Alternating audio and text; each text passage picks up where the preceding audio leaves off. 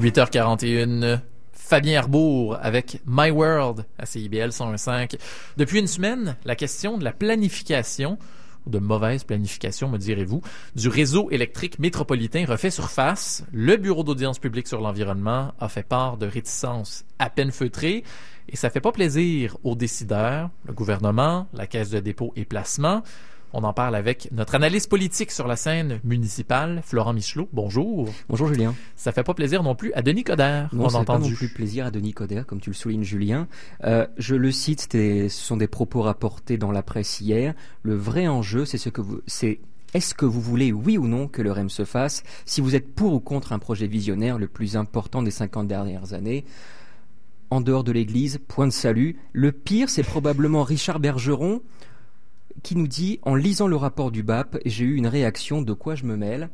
Euh, Richard Bergeron, de quoi je me mêle Richard Bergeron se met à défendre des choses qu'il n'aurait jamais, jamais, jamais appuyé, ne serait-ce que du bout de, son doigt, euh, il, y a, il y a quelques il y a années pas si Longtemps, À l'époque euh, où il était chef de projet Montréal. Maintenant, notamment. il était à l'équipe Coder.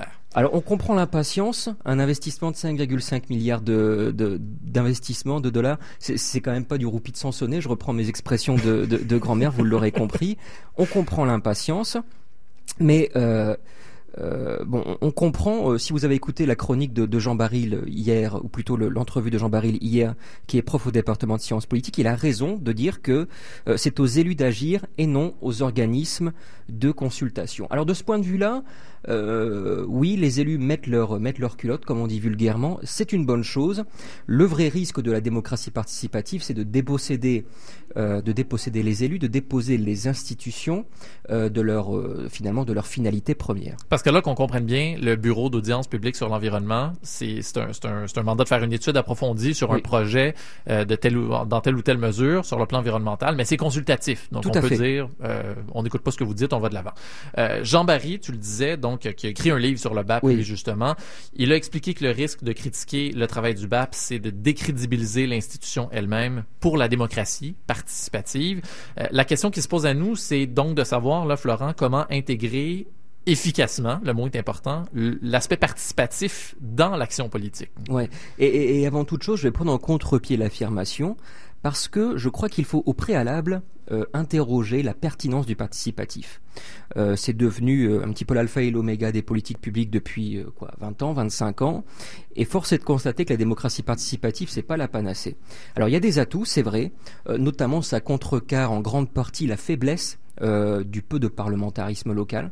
Euh, effectivement, ça aurait tendance, et les études le montrent, à accroître le sentiment de, de proximité, le sentiment d'appartenance, le sentiment d'écoute. Et par ailleurs, ça a vocation aussi à relégitimer euh, le discours, le rôle et l'action euh, de l'élu. Mais c'est aussi une menace dans la mesure où ça balkanise. Hein. vous savez, comme les anciens pays de, l'ex-Yougoslavie, on éclate les territoires au niveau local, on dépossède aussi par ailleurs les élus. C'est finalement l'autre versant de la pièce de la relégitimation. Et surtout, ça ne corrige pas la sous-représentation. Ça a au contraire une tendance à faire émerger ce qu'on appelle le technotable, c'est-à-dire le notable local qui a des compétences techniques, mais la petite madame qui n'a pas forcément d'éducation, euh, qui ne participait pas autrefois à la consultation publique, avec une démocratie participative renforcée, ne participe pas nécessairement plus au processus de consultation. Parce qu'elle considère qu'elle n'a pas ce qu'il faut ou oui pas ce qu'il faut du tout pour participer. Effectivement, et, il y a toute une incidence sur le plan, je dirais, de, euh, de la violence symbolique qui s'exprime dans le cadre euh, de consultations publiques. Et puis, euh, il y a aussi le phénomène de, de l'oclocratie. Alors vous allez me dire, qu'est-ce que ça veut dire cette affaire-là? Qu'est-ce que ça veut dire L'oclocratie, c'est... Le, le, le, contrepoint finalement de la démocratie, c'est-à-dire le gouvernement par les masses, mais la masse un peu, un peu dégénérée. Alors, concrètement, comment euh, on fait de la démocratie quelque chose de fiable sur le plan technique. On a des outils, hein. le référendum local qui marche déjà, des instances thématiques, euh, personnes âgées, euh, les immigrés, les jeunes, les enfants plus généralement. Mais on a aussi d'autres exemples techniques que l'on ne mobilise pas à Montréal qui pourraient rendre la démocratie participative beaucoup plus concrète. Je pense là aux ateliers euh, urbains, je pense aux conseils de quartier, je pense au fonds de participation des habitants tel qu'il avait pu être mis en place sur le plateau Mont-Royal avant 2009. Je pense aussi au jury citoyen, une très belle initiative qui existe notamment dans certains États aux États-Unis. Donc c'est pas euh, un truc de, de, de bolchevistes ou de chavistes. Donc avant de voter une loi, par exemple, euh, ou, de, ou, de, prendre une décision, on, on prend des citoyens quasiment au hasard. Fond, on fait des focus on demande ce qu'ils en pensent. On fait des focus group. Et puis euh, euh, le problème, c'est que au Québec, on mobilise le participatif comme finalement un outil de thérapie collective, et ça, ça ne marche pas. Alors, comment on peut euh, concrètement mettre en place le participatif? Moi, je vous donne un petit exemple que j'avais mis en place par le passé. On avait fait un pacte avec nos groupes consultatifs. On va suivre impérativement vos recommandations. Si, pour une raison X ou Y, on ne décidait ont décidé de ne pas les suivre, eh bien tout simplement on devait rendre publiques les raisons pour lesquelles on ne suivait pas vos recommandations. Ça c'est un pacte important. Mais pour cela, il faut inverser le paradigme de la décision publique, c'est-à-dire que l'on ne met pas à la discussion des choses qui sont déjà décidées, mais on fait de la co-construction. Mais là, évidemment, au Québec, on a énormément de difficultés à accepter le débat euh, dans la sphère publique. Et pour cela, il faudrait qu'on puisse, euh, qu'on puisse l'accepter. Donc, il faut revaloriser le paradigme que la génération d'idées découle de la confrontation.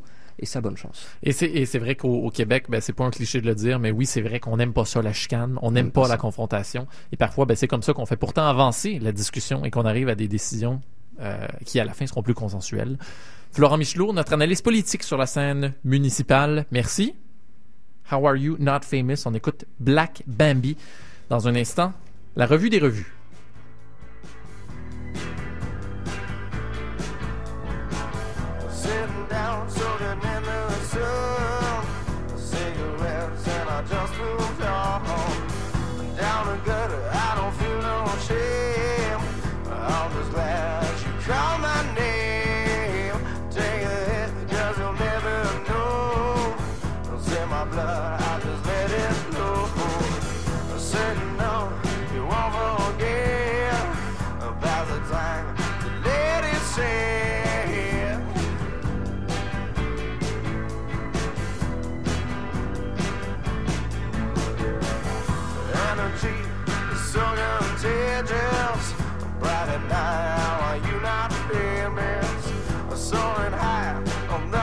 time.